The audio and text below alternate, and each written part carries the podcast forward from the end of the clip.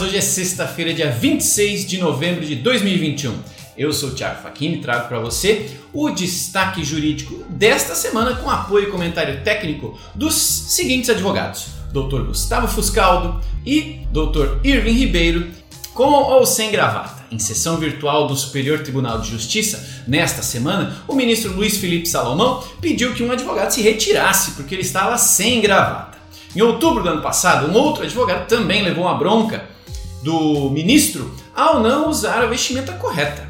Na ocasião, o, o, referido advogado apareceu sem terno e sem gravata, e o ministro Gurgel de Faria também pediu que ele se retirasse da sessão. Há uma portaria do STJ em que está fixado que em sessões presenciais, homens devem usar calça social e paletó, camisa social, gravata e sapato social.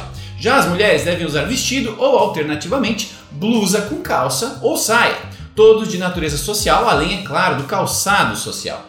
A vestimenta vem sendo muito discutida desde que as sessões passaram a ser virtuais, né? E para colocar um pouquinho de fogo nessa discussão também, não podemos deixar de lembrar quando o ministro Marco Aurélio chamou a atenção dos colegas ao participar de uma sessão substituindo a toga por uma confortável polo branca e todos os demais estavam togados. Recentemente, meus amigos, nós reavaliamos o nosso código de ética, né? ele foi atualizado. Será que está na hora de revermos o nosso código de vestimenta também? Qual é a sua opinião? Deixe aqui nos comentários enquanto eu peço a opinião dos meus colegas advogados aqui. Qual a sua opinião sobre a gravata e a vestimenta social, doutor Gustavo Fuscal? Olá Faquini, olá pessoal, obrigado Faquini mais uma vez aí pelo convite. Então hoje eu não vou falar sobre a história da gravata, a gente pode guardar até isso para um outro momento. Mas a gente quer explicar hoje essa questão, né? Gravata faz sentido ou não usar? Então, se a gente for analisar de uma forma geral, né, a evolução no tempo da, do uso do costume, o terno completo com o uso da gravata, ele tem sido abolido de certa forma né, na sociedade de uma forma geral. Você verifica que os grandes executivos, diretores de empresa, às vezes nem usam mais o terno, então a convenção mínima que se fez, olha, para você ficar entre o, formal e o casual, faz sentido usar é, essa vestimenta, né, o terno ainda, sem a gravata, né? Mas como é ambiente político, ambiente é, advocacia, ambiente jurídico também. É, e aí você verifica o que, né? Com a pandemia, muitas pessoas foram para casa. Então, se admitiu né, que até por conta disso é, ficasse livre do uso né, mais solene para algumas circunstâncias, obviamente. Se verifica até que o ministro Marco Aurélio, é, numa sessão de julgamento por videoconferência, ele falou que não iria usar a toga dele, porque a toga se usa no tribunal. Na casa dele ele estava lá, emitindo o voto dele é, de camisa polo. Né? Não vamos entrar no mérito dessa questão, nem discutir, mas assim, é só uma reflexão e um registro aqui. Mas assim, ir para o advogado no dia a dia faz sentido ou não? Depende. Depende da circunstância em que ele trabalhe, né? no meio, no ambiente. Por exemplo, um advogado que é diretor jurídico de empresa. Eu fui diretor jurídico de uma empresa, uma construtora.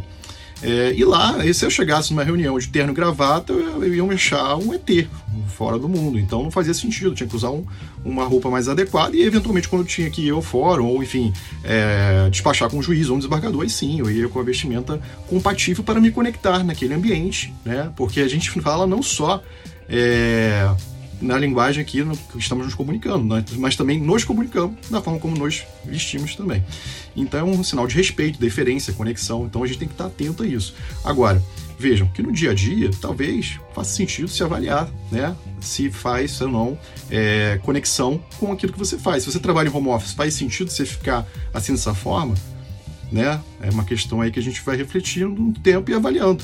Agora, obviamente, né, em ambientes regulados, como o caso ali do, da notícia que foi comunicada, né, que a sessão do STJ, é, o ministro relatou lá, é, solicitou que o advogado se retirasse da sessão porque ele não estava com vestimenta compatível, ou seja, ele estava cometendo, em tese, uma ilegalidade.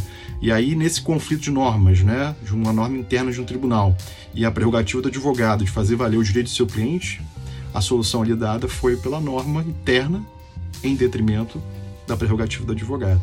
Então são reflexões que a gente faz aqui. Obviamente o advogado vai fazer o melhor filtro para o dia a dia, mas lembre-se sempre de, na dúvida, resguardar sempre o direito de terceiros envolvidos aí nessas questões. Tá bom, meus amigos? Agora, doutor Irving Ribeiro, qual a sua opinião sobre a gravata? É, meus amigos, esse pode parecer um tema bobo, mas eu vou tentar te mostrar que não é com alguns indicativos provocativos. E aqui eu já começo utilizando uma gravata. Quando você pensa no médico, qual é a roupa que vem à sua cabeça no primeiro momento? Exatamente, o branco. Quando você pensa no profissional do exército, automaticamente você vai lembrar do verde, do camuflado. E aí eu poderia falar dos profissionais de educação física, aeronáutica, marinha, dentista, médicos em geral. Exatamente. Existe todo um simbologismo, é o que chamamos de liturgia do cargo. E qual seria o efeito prático, qual seria o benefício de fazer com que os tribunais retirem a obrigatoriedade da gravata? Exatamente, absolutamente nenhum. Por quê? Porque eu ainda estaria obrigando o advogado a utilizar paletó e camisa social. Mas vamos supor que os tribunais deixem de indicar a vestimenta adequada.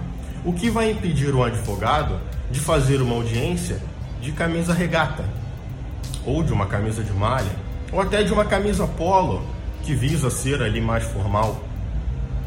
Temos que respeitar a liturgia do cargo de advogado, de juiz. Por exemplo, eu poderia falar do uso da beca no tribunal do júri ou em sustentações orais no Superior Tribunal Federal.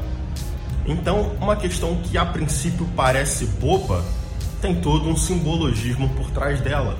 Porque, mais uma vez, eu provoco: qual seria o benefício de retirar a obrigatoriedade do uso da gravata e não retirar do paletó, da camisa ou de simplesmente retirar de tudo?